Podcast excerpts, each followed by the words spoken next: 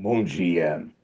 Aqui, professor Aécio, para um briefing da economia local e internacional para hoje, dia 25 de janeiro. São exatamente 8 horas e 46 minutos. Vamos às notícias do mercado a pedido de diversos ouvintes. Eu quero lembrar também que dúvidas podem ser dirigidas para previsões econômicas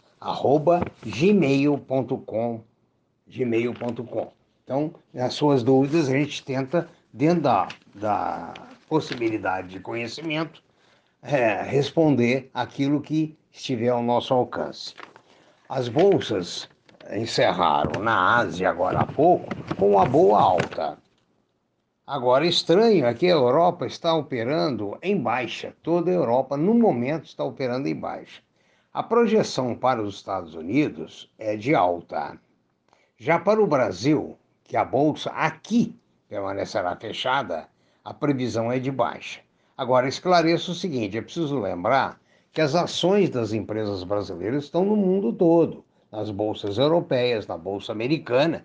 Então, essa interrupção do, pelo feriado de São Paulo hoje não representa a interrupção da negociação das ações brasileiras. Elas são hoje, estão sendo negociadas em forma de ADRs e outras formas no mundo todo. Então, esses valores que uh, nós teremos hoje à tarde, hoje à noite, né, vão orientar a abertura da Bolsa amanhã.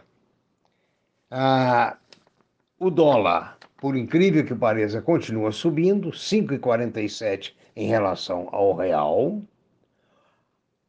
Os metais duros estão para cima, o petróleo está subindo, o ouro está subindo, está em 1,863.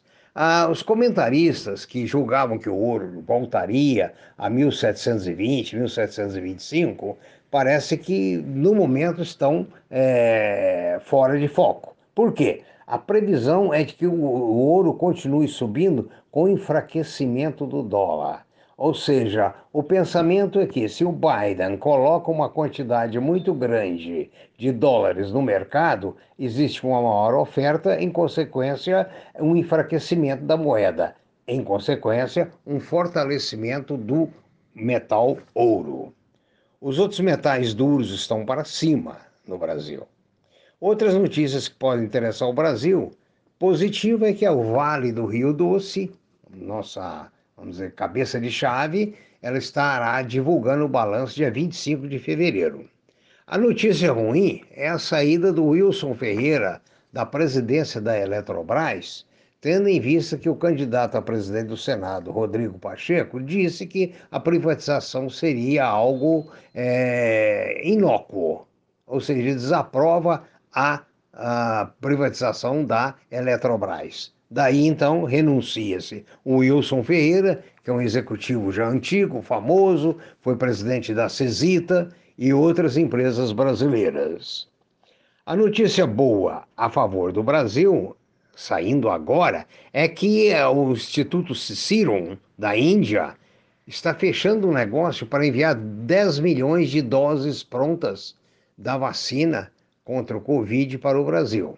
Essa notícia é boa porque permitirá que não haja interrupção do programa dentro do cronograma possível para a aplicação da vacina.